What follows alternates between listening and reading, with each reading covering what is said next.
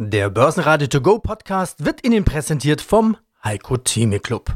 Werden Sie Mitglied im Heiko Theme Club. heiko-theme.de Börsenradio Network AG Marktbericht Der Börsenpodcast Im Börsenradiostudio heute wieder Sebastian Leben, Peter Heinrich und ich bin Andi Groß. Das hat schon was von Kaufverweigerung. Die Kauflaune der Deutschen ist so tief wie noch nie. Schlechter noch als zu schlechtesten Corona-Zeiten. So schlecht, dass Experten für Behavioral Finance schon die letzte Stufe der Tristesse zu erkennen glauben. Das heißt, völliges Desinteresse und ein lethargisches Dahinsiechen. Das Depot ist einem völlig egal. Was aber klingt nach potenziellem kollektiven Suizid, ist aber oft überraschenderweise die Schwelle zum nächsten Aufschwung, mit anderen Worten, jetzt die Strategie festzurren und zügig und selbstbewusst in den Markt einsteigen, wenn's losgeht.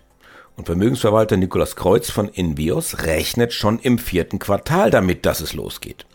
Hören Sie sein Interview auf börsenradio.de und im Auszug im Anschluss an diesen Marktbericht. Der DAX am Vorabend der Zinsentscheidung der US-Notenbank Fed langsam, aber positiv unterwegs. Über 13.200 Punkten ging es zwar nicht, aber unter 13.100 Punkten eben auch nicht. Und das wiederum liegt an freundlichen Bilanzen und Ausblicken. Microsoft und Alphabet treffen die Erwartungen und überraschen mit zuversichtlichen Ausblicken. Die Aktien zwischen 4 und 5 Prozent im Plus. Auch Mercedes punktet. Weniger, aber teurere Autos verkaufen, das ist die Antwort auf Chipmangel und gestörte Lieferketten. Und dass aus Nord Stream 1 das Gas mehr wabert, als dass es strömt, führt zu einem erneuten zweistelligen Anstieg beim Gaspreis. Insofern ist es also nachvollziehbar, dass, siehe oben, der GfK Konsumklimaindex auf Allzeittief sinkt. Ich dusche vorsichtshalber nur noch eiskalt. Niklas Kreuz, CEO von Invios was ja auch sicherlich nachvollziehbar ist, sind die Forderungen der Gewerkschaften. Wir hatten die IG Metall, die fast zweistellig gefordert mhm. hat, jetzt äh, Verdi im aktuellen Fall mit den Bodenmitarbeitern der Lufthansa, da dreht sich ja heute kein Rad, könnte man sagen, naja, zumindest bleiben dann keine Koffer liegen. Aber auch hier fast zehn Prozent. Da deutet sich doch etwas an, wo viele Volkswirte sagen, bloß nicht diese Lohnpreisspirale. Haltet euch doch zurück mit euren Forderungen. Aber die Cassandra-Rufe, die verhallen mehr oder weniger ungehört. Mhm. Ja, haben Sie recht. Man macht mir aus der grauen Theorie auch ein bisschen Angst. Ich habe das auch an der Universität in Kiel und in Köln gelernt, die sogenannten Zweitrundeneffekte. Wenn man sich dann letzten Endes solch einer Lohnpreisspirale hingibt, äh, dann ist äh, so etwas nicht mehr richtig aufhaltbar. Dagegen versuchen ja nicht nur Politiker mit Appellen in Richtung Maß halten, das äh, zu begegnen. Allein der Glaube fehlt mir so ein bisschen. Wir neigen jetzt ja alle dazu, seit vielen, vielen Jahren den Kuchen immer wieder umzuverteilen, in der Hoffnung, dass er größer wird. Das wird er aber mitnichten. Und das ist ein Irrweg, den wir gesellschaftspolitisch auch gar nicht mehr diskutieren. Wir sind da in Unebenheiten abgedriftet, sodass ich da eigentlich wenig Hoffnung habe und ich schon glaube, dass da ähm, die Balance nicht mehr gehalten wird. Das heißt also, wir werden da in Zweitrundeneffekte reinlaufen. Man kann auch, wenn man bösartig ist, diese massiven Zinserhöhungen, die wir jetzt ja auch bei der EZB nochmal zumindest um 50 Basispunkte erwarten dürfen und heute Abend vielleicht dann auch bei der FED um 75 Basispunkte, dass zumindest über den Teich rübergeschaut, äh, um dieser massiven Inflation, die wir seit Jahrzehnten nicht mehr so in der Form gesehen haben, dass man der begegnet, indem man Absicht jetzt einfach mal das, die Pinne zu weit nach rechts zieht, um dann einen Effekt zu erzielen. Das heißt, äh, vielleicht auch mal sichtbar eine technische Rezession zu riskieren, damit psychologisch eben halt genau das äh, wieder gebrochen wird und dass die Leute maßlos in äh, Lohnerwartungen getrieben durch Gewerkschaften, durch konsensuale Entscheidungsproblematiken politischer und gesellschaftspolitischer Situation heraus, dass so etwas eben halt in eine negative Richtung läuft. Also Sie haben absolut recht, das ist sozialpolitisch und gesellschaftlich eine Büchse der Pandora, die wir jetzt beginnen zumindest äh, teilweise zu öffnen. Wir friemeln zumindest am Schloss, äh, das sollten wir tunlichst vermeiden. Ja, schönen guten Tag. Mein Name ist Hans-Jürgen Friedrich. Ich bin Vorstand der KfM Deutsche Mittelstand AG. Wir sind Initiator und Fondsberater zu dem deutschen und dem europäischen Mittelstandsanleihenfonds. Und das heißt, auch Sie müssen sich seit einiger Zeit mit einem Thema beschäftigen, was sich Taxonomieverordnung nennt. Wurde schon an der einen oder anderen Stelle drüber gesprochen. Aber jetzt ist es wirklich fast soweit.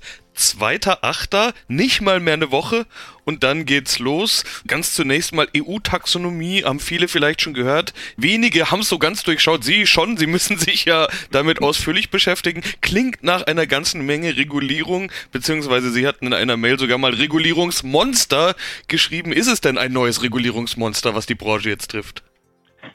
Ihr Lieben, es ist die Weiterentwicklung des Regulierungsmonsters. Und die EU will natürlich eins damit hier bewerkstelligen, dass jetzt in der Kundenberatung, das ist eben das Besondere, dass in der Kundenberatung ab dem 2. August die Nachhaltigkeitspräferenzen abgefragt werden müssen. Das ist schon für viele Beteiligten mit einem großen Aufwand verbunden, aber auch für uns, der Produktlieferant, der muss sich natürlich an diesen neuen Gegebenheiten ausrichten und in der Tat, es ist viel zu tun. Wer hat denn was davon? Also was ist wirklich der Sinn dahinter? Nun, der Sinn ist in erster Linie dahinter, dass in der Kundenberatung am Ende sichergestellt werden soll, dass der Anleger tatsächlich auch ein nachhaltiges Produkt bekommt. Also der Gesetzgeber versucht damit letztendlich das Greenwashing zu verhindern.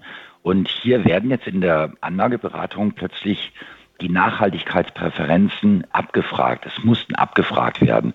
Ne, also wenn Sie jetzt die EU-Taxonomieverordnung in der Anlageberatung richtig beachten wollen, muss ich Sie fragen, inwieweit denn die Klimaziele erreicht werden sollen. Und dann gehe ich mit Ihnen die unterschiedlichen Rubriken durch und dann sagen Sie, in welchem Umfang ob sie erreicht werden sollen oder nicht. Ähm, sie können auch sagen, ach wissen Sie, Herr Friedrich, das interessiert mich eigentlich gar nicht, ich will eine gute Rendite haben. Aber es gibt eben auch Anleger, die sagen, nee, nee, ich möchte schon sichergestellt wissen, dass mein Geld so investiert wird, dass eben auch die Klimaziele mit erreicht werden können. Wunderschönen guten Tag, werte Zuhörer, André Wolfsbein zum Börsenfrühstück. Heute habe ich den freundlichen Andi mir gegenüber zu sitzen. Grüße dich, Andi.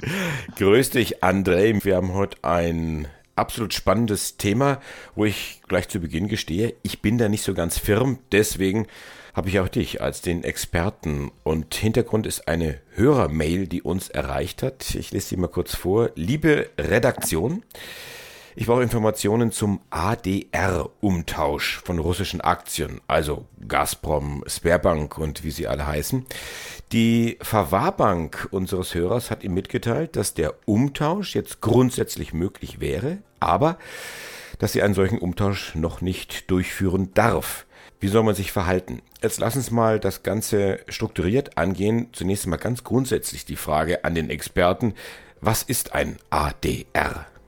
Also ADRs sind amerikanischen ähm, Hinterlegungsscheine. Also ADR steht ja für American Depository Receipts. Ja, das ist äh, einfach ein Hinterlegungsschein, die das Eigentum an Aktien verbriefen. Das gibt ja nicht nur diese ADRs, sondern auch die sogenannten GDRs. Ja, GDR steht dann für die globalen, für die Global Depository Receipts. Wie gesagt, das sind Hinterlegungsscheine die das Eigentum an Aktien verbriefen. A in ADR steht also für American und G dann für, für Global. Global.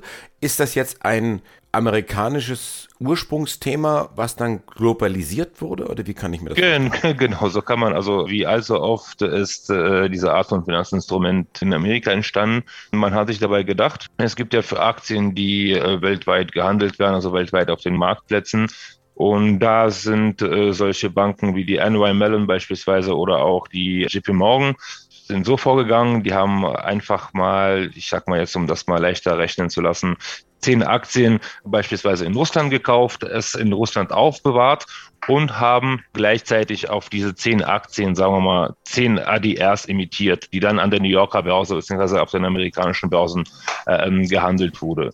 Somit ist das Hinterlegungsschein, der einfach die Tatsache verbrieft, dass der Inhaber dieses äh, ADRs oder GDRs der Inhaber dieser Aktien in der russischen Verwahrstelle ist. Und jetzt hattest du ja gesagt, es gibt da unterschiedliche Wettbewerber von euch, die das auch können, aber vielleicht nicht, nicht ganz so gut. Wenn jetzt jemand sagt, ah, ich würde jetzt ganz gern das Pferd wechseln, kann man das während des Rennens machen? Könnte er jetzt sagen, ich will die ADRs und gebe sie jetzt den Freedom Finance Kollegen? Bis gestern ging's, aber wie gesagt, äh, nicht alle Kontrahenten haben da mitgespielt. Aber was mich zumindest an der Stelle erfreut, also erstmal muss ich da die, die kleinen Filialen der Sparkassen beziehungsweise irgendwie äh, Volksbanken loben, ja, weil die Leute, die wirklich einen Ansprechpartner haben, da wurde sich wirklich gekümmert auch. Ja, also da wurde ich angerufen, also ich habe da wirklich viele Gespräche geführt und da habe ich wirklich, also manchmal hat es nicht geklappt, also technisch bedingt etc., aber der Wille zu helfen war da. Ja, also diese kleinen Sparkassenfilialen äh, sind äh, wirklich äh, ja, sehr kundenorientiert, habe ich die Erfahrung gemacht,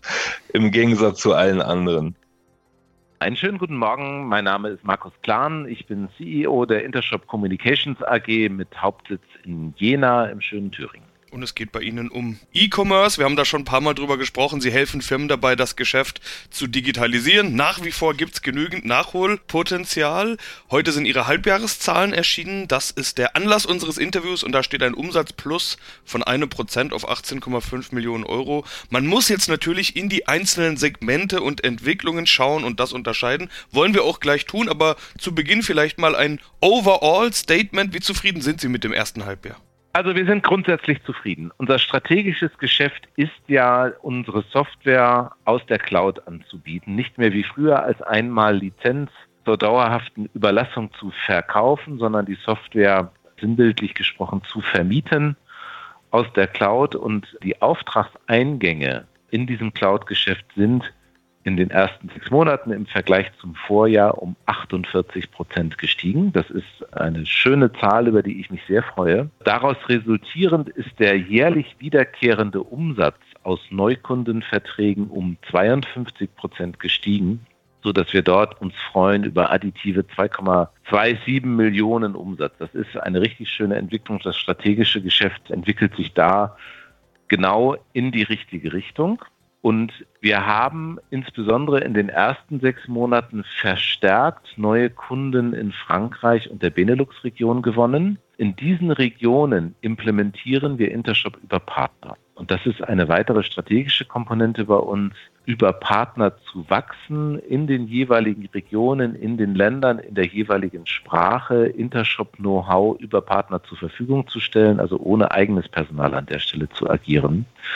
Und das gibt uns eine Skalierungsmöglichkeit und es gibt uns die Möglichkeit, sehr schnell in Ländern eine Präsenz zu entwickeln, ohne eigenes Fachpersonal vor Ort zu haben. Und dadurch, dass die Auftragseingänge im ersten Halbjahr verstärkt in diesen Regionen waren, ist von dem aus Cloud-Geschäft resultierenden Dienstleistungsumsätzen ein, ein großer Teil in Richtung Partner gegangen. Das ist strategisch gewollt und ich freue mich für unsere Partner darüber und im Umkehrschluss musste ich unter anderem aus diesem Grund leichte Einbußen im Servicegeschäft hinnehmen.